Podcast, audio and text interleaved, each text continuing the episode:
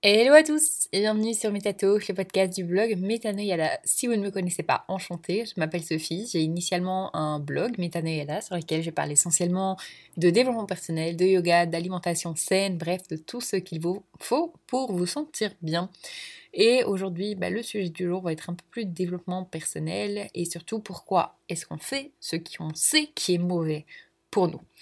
Euh, nous savons tous reconnaître une mauvaise habitude, fumer, manger de la malbouffe, boire trop d'alcool ou vivre une vie sédentaire. Ce sont que des exemples. Hein. Ce sont des choses que nous devons éviter pour augmenter notre bien-être général. Il faut savoir qu'en 2017, donc ça fait un petit temps, près d'un quart des Français sont fumeurs, 27% des Français se rendent au fast-food au moins une fois par mois.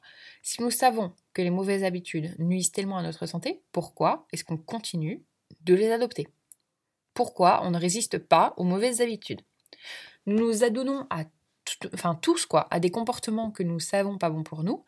Et euh, il y a plusieurs raisons pour lesquelles nous continuons euh, ces habitudes malgré tout. Alors, première chose, les habitudes, les mauvaises habitudes procurent du confort dont on a besoin. C'est naturel de vouloir chercher le confort et de faire tout ce qui est possible pour atteindre cet état. Chaque action que vous faites, et que je fais d'ailleurs, a une signification cachée derrière. Même si on n'en est pas vraiment conscient, le but principal, c'est le confort. Notre cerveau a été conçu pour chercher le confort comme récompense. Une fois ce confort atteint, de la dopamine, qui est l'hormone du bien-être, est libérée. Ça explique pourquoi nous continuons à adopter de mauvaises habitudes et nous avons du mal à nous arrêter. Nous nous sentons à l'aise et nous arrivons essentiellement à exister dans notre zone euh, de confort. En d'autres termes, on est attiré par la récompense tout en sachant qu'elle est mauvaise pour nous. Fumer cette cigarette pendant la pause fait associer votre cerveau habitude avec la liberté. Boire de l'alcool peut être associé avec le fait de se laisser aller ou de profiter après un moment compliqué.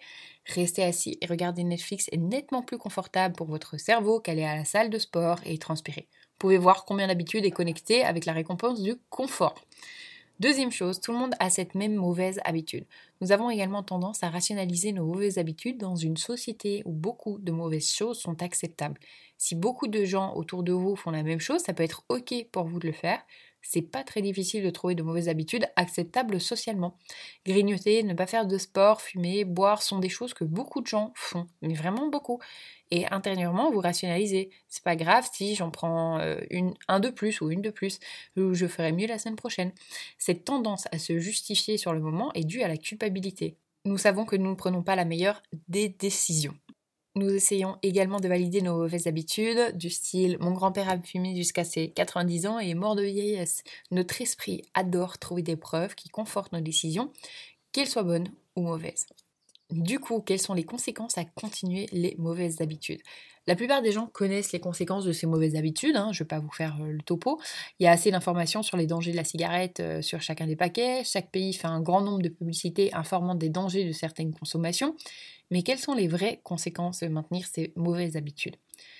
Autre, euh, enfin déjà il y a le cancer, les maladies, le dommage cellulaire, le mal-être, la dépression le bien-être physique négatif qui conduit à la douleur ou à la léthargie, ou encore l'augmentation des problèmes physiques plus tard dans la vie. La plupart de ces méfaits peuvent être subtils et graduels, ce qui signifie qu'on ne les voit pas toujours et qu'on reporte facilement les conséquences.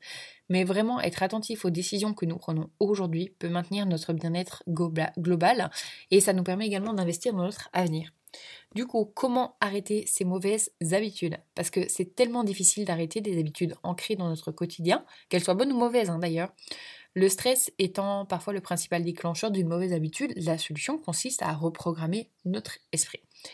Alors, première étape, soyez conscient de ce que sont ces habitudes et combien de fois vous le faites. Qu'est-ce qui déclenche l'habitude? Est-ce une décision inconsciente de le faire, histoire de savoir pourquoi vous avez développé cette habitude en premier lieu? Deuxièmement, Engagez-vous à éliminer cette mauvaise habitude. Maintenant que vous comprenez ce qui peut la déclencher, pouvez-vous trouver quelque chose de positif pour la remplacer? Par exemple, vous mangez du chocolat après une dure journée. Pouvez-vous trouver une collation de récompense plus saine ou réduisez le nombre de fois où vous êtes autorisé à avoir du chocolat? Si le stress est votre déclencheur, essayez de courir et donner à votre cerveau une autre raison de libérer de la dopamine à la place. Troisième chose, soyez cohérent. La, clé pardon, pour créer de nouvelles habitudes est la cohérence. Oui, c'est difficile pendant un moment, mais votre cerveau s'adapte assez rapidement à la nouvelle façon de faire euh, les choses, en tout cas jusqu'à ce que ça devienne naturel pour vous. Donc transformer votre système de récompense est un moyen de célébrer l'adhésion à vos nouvelles habitudes positives. Il s'agit de vous conditionner à une nouvelle façon de penser positive.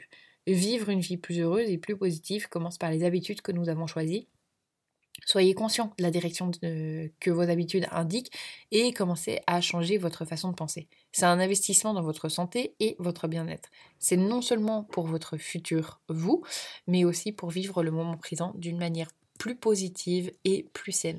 Et je tiens à vous rappeler une dernière chose, c'est que euh, on pense souvent que ça n'arrive qu'aux autres jusqu'à ce que ça nous arrive, et là, bah, souvent, il est trop tard. Et je ne souhaite qu'une chose, c'est que vous ne vous retrouviez jamais dans cette situation. Voilà, j'espère que ça vous aura plu. Si c'est le cas, n'hésitez pas comme d'habitude à me le faire savoir en vous abonnant, mettez un pouce en l'air, un commentaire. Et puis moi je vous dis à bientôt pour un nouvel épisode. Salut